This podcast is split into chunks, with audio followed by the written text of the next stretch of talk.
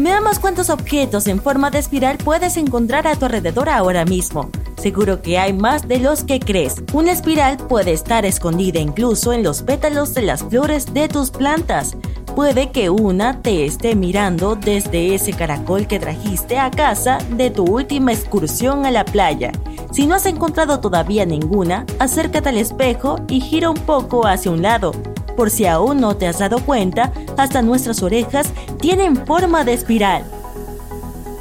¿Por qué la madre naturaleza tiene tanta preferencia por las espirales? Muchas teorías intentan explicar esta curiosa tendencia espiralada. Una de ellas se basa en la secuencia de Fibonacci. En un principio a este matemático italiano no le interesaban mucho las espirales. Estaba estudiando a los conejos cuando se le ocurrió una interesante teoría. Fibonacci ideó una secuencia como solución a un problema relacionado con el crecimiento de la población de conejos. Reconstruyamos su experimento. Si colocas a una pareja de conejos en un espacio cerrado, ¿cuántas parejas de conejos encontrarás allí al cabo de un año? Con el fin de resolver este problema, Fibonacci dio por sentadas algunas condiciones para su experimento teórico.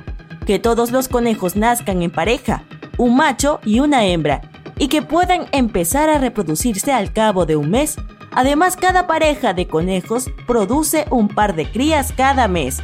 Y por último, ninguno de los conejos muere al menos por un año.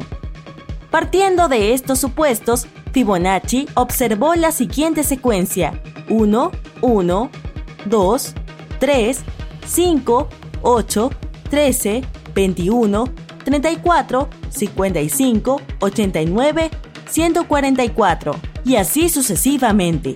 Los dos primeros números de la secuencia, 1-1, representan la pareja inicial de conejos. El siguiente número 2 es la cantidad de parejas de conejos después del primer mes, una pareja de conejos iniciales más una pareja de crías. El cuarto número 3 es el número de parejas después del segundo mes, dos parejas de los conejos iniciales más una pareja de crías, y así sucesivamente. Fibonacci pronto se dio cuenta de que su serie estaba formulada por números en los que cada uno es la suma de los dos anteriores. Con el paso del tiempo, muchos otros matemáticos se interesaron por esta secuencia y se sorprendieron a descubrir que esta serie se encontraba en muchas estructuras naturales como en la disposición de las hojas de un tallo y las de las semillas de un girasol.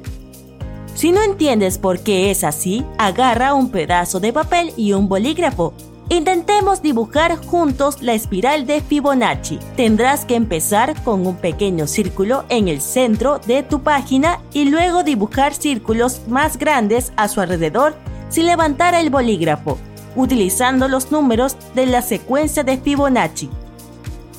Por ejemplo, el primer círculo tiene 0 unidades de ancho, el segundo círculo tiene una unidad de ancho, el tercero tiene una unidad de ancho y así sucesivamente. A medida que vayas añadiendo más círculos, encajarán perfectamente y formarán una espiral que se va haciendo cada vez más grande, pero siempre sigue el mismo patrón basado en la secuencia de Fibonacci. Otro famoso espiralista fue un hombre llamado James Bell Pettigrew. Era un naturalista escocés que se preguntaba por qué las espirales estaban presentes en tantos elementos de la naturaleza. Estudió estas espirales a todas las escalas, desde las nebulosas gigantes del espacio hasta las moléculas más diminutas. A pesar de sus investigaciones, no conseguía resolver el enigma, estaba seguro de que no podía ser solo algo físico y creía que los órganos de las plantas y los animales no solo tienen forma de espiral, sino que también funcionan en espiral. En el centro del trabajo de toda una vida sobre esta forma tan especial estaba el corazón humano, Pettigrew creía que la estructura en espiral del corazón era el misterio de todos los misterios. También pensaba que la forma espiralada era la responsable tanto de las contracciones musculares como de la manera en que la sangre se mueve dentro del cuerpo. Pero la razón por la que la espiral está en todas partes podría ser muy simple. Eficacia, Fíjate en un girasol común, por ejemplo. Ha ideado una forma de exponer sus semillas para que les dé a todas el sol por igual, sin desperdiciar espacio y sin que su crecimiento se vea limitado. Las escaleras de caracol también son un buen ejemplo, son prácticas por su eficiencia. Resulta más fácil subir y ocupan menos espacio que las escaleras rectas.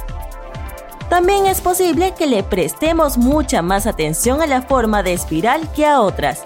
La razón es que al ojo humano las proporciones de las espirales le resultan agradables y es por eso que los diseñadores de interiores, los artistas y los ilustradores suelen utilizar espirales en su trabajo. El símbolo de la espiral es también el más antiguo de todas las civilizaciones. Algunos historiadores creen que la espiral en el arte asiático puede representar el sol ya que se lo ha encontrado en las tejas de monumentos de la dinastía Tang, cerca de la antigua ciudad de Chang'an.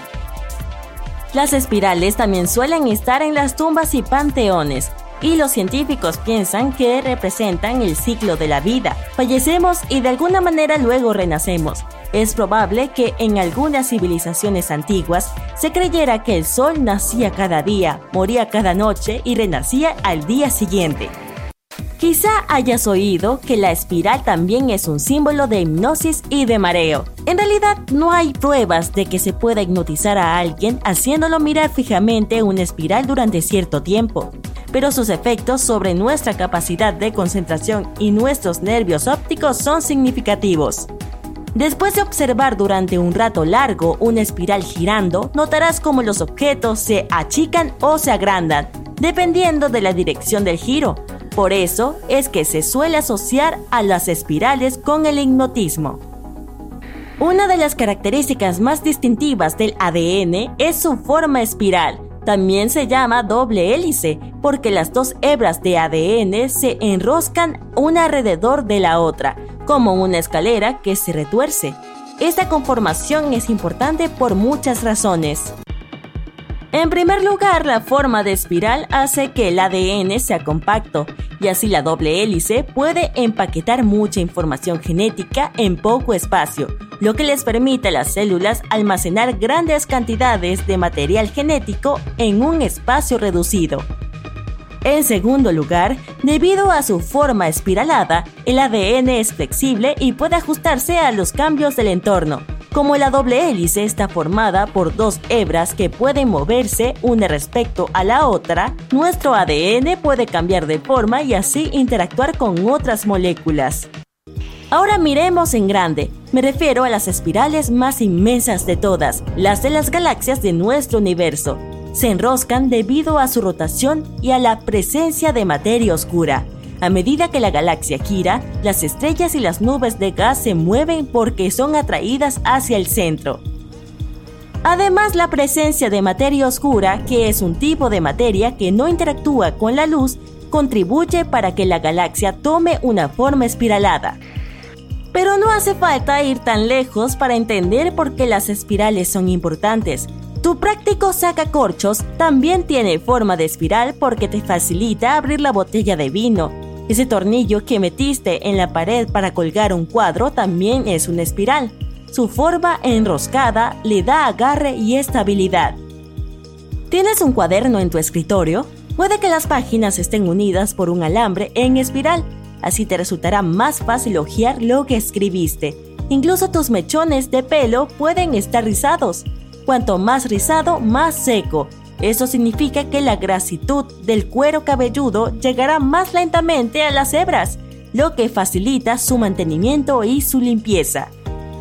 Y antes de que se me enrosquen las ideas, mejor terminamos aquí.